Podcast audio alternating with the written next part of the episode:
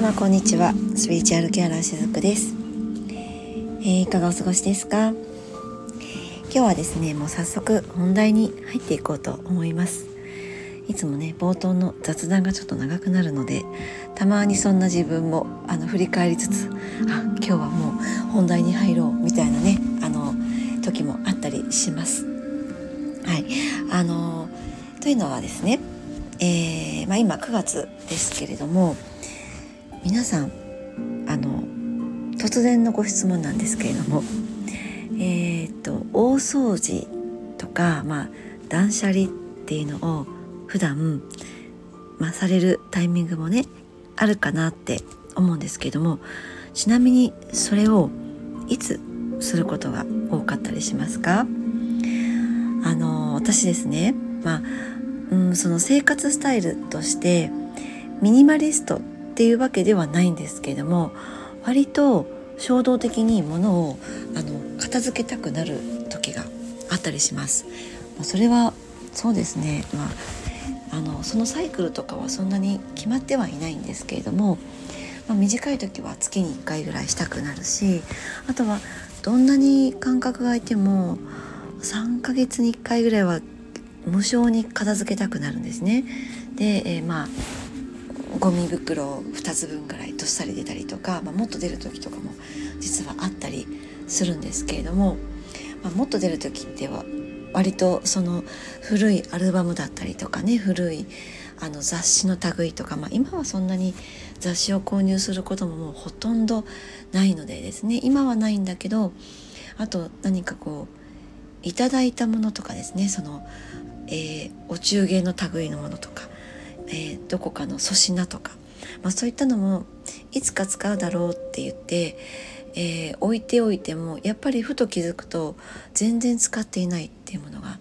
あったりするんですよね。あのうちの、まあ、倉庫みたいなもののところにあったりするのででそういうのを目にすると割と定期的に捨てたくなる、まあ、そういったこうスイッチがどうも私の中では入るみたいなんですけれども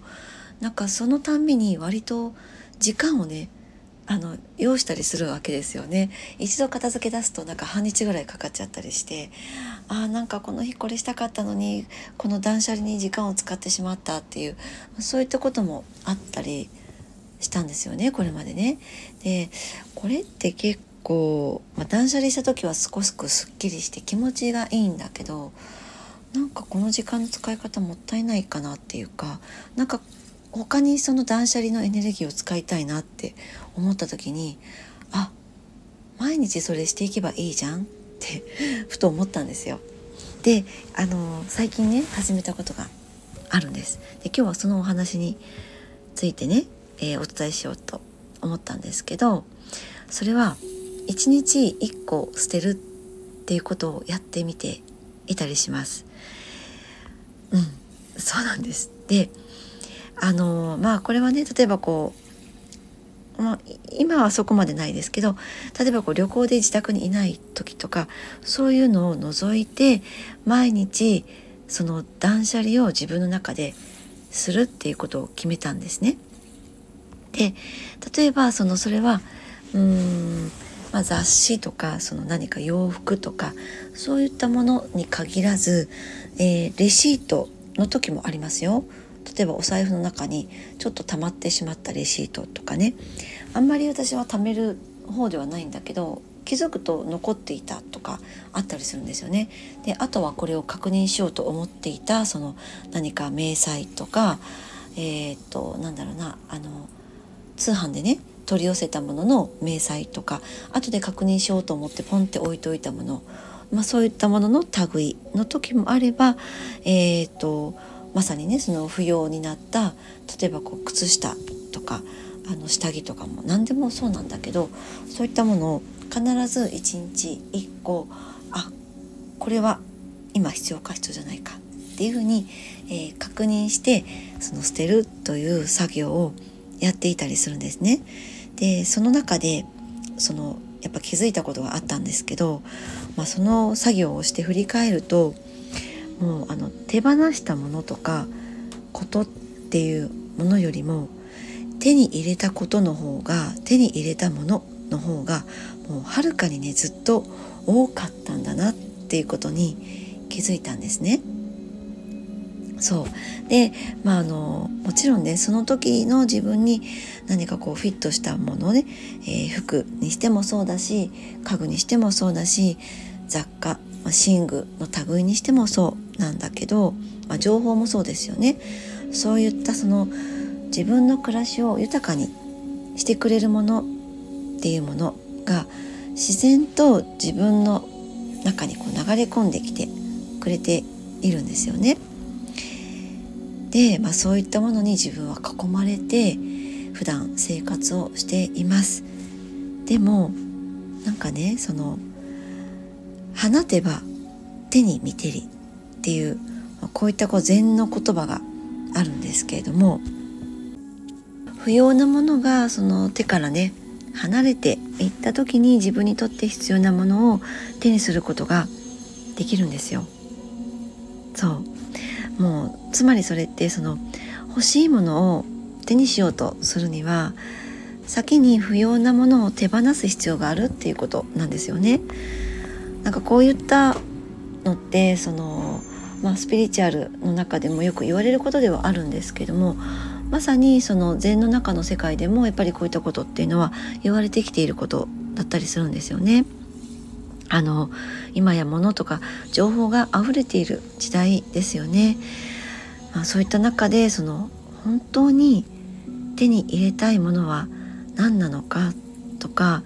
自分に本当にそのフィットしているものは何なのか必要なものは何のなのかっていうのを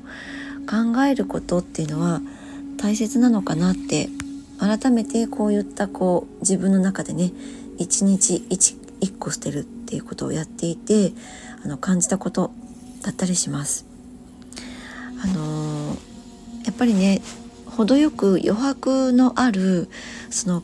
快適な空間の中であの日常をね過ごしたりとか、まあ、家族とゆっくり過ごす時間ペットとゆっくり過ごす時間っていうのを大切にしていきたいなっていう思いはあるんですね。でそういった時にその物に溢れていたりとか情報に溢れていたりするとその自分の中に余白がなくなってしまって、えー、大切な人と大切な存在と過ごすそのスペースさえも実はなくなるというかそのまさに余白がなくなるとそういった感覚があったりするんですね。なのでこの取り組みを、えー、最近始めたわけなんですけれどもあの物のね全体量が少ないとあるいはもう情報に関してもそうだけどその少ないとですね定期的なそのものとか家の中で言うとその収納の見直しっていうのがねとにかくね楽になるんです。なんか改めて時間をとって断捨離っていうものをする必要がなくなっていくんですよこれってすごくお得じゃないかなと私個人的には思っていてその冒頭少し言った断捨離のために使ってしまった半日のこの、ね、時間エネルギーっていうのをもっと有効的に自分がその時過ごしたい時間の有効的な使い方もできますしあのエネルギーの注ぎ方もできるわけなんですよね。そうなんですなのでこの活動っていうのは結構あのおすすめだったりするんですけれどもこの1日に1個捨てるっていうメリットがあってですね。ま視覚的に物が減ってもう部屋がすっきりするんですよ。そうすると自分の思考もすっきりしてきます。目から私たち情報を入れることもありますよね。こういった耳から情報を入れるっていうことももちろんあるんだけど、えー、それは何て言うのかな意識して耳からの情報って入ってくるものが多い一方で視覚的に私たちって常に常に情報を得て動いていますよね。なぜなら目を開かないことには自分の次何を取ろうか、えー、何を選択しようか何の行動をしようかっていうそれすらもつながらないわけなのでということは私たち視覚的に情報を得てるものってたくさんあるんですよ。だから物が自分の部屋から減ることでその思考自体もあのすっきりしてきます。そして何よりもうお掃除が楽になるんですよね。そう物をのけて、えー、拭き掃除をする。その作業も物がなければさっと拭くことができる、まあ、そういったこう単純な流れがあるわけなんだけど。あとはその先ほども言ったみたいに自分の時間が増えてくれます。ね、断捨離に使っていたその掃除に使っていたその時間が自分の時間として使えるっていうことなんですね。でこの1日に1個捨てるってあの簡単に継続できることかなって思います。何か今日は断捨離するぞ今日は大掃除するぞっていうそういったモチベーションっていうところではなくって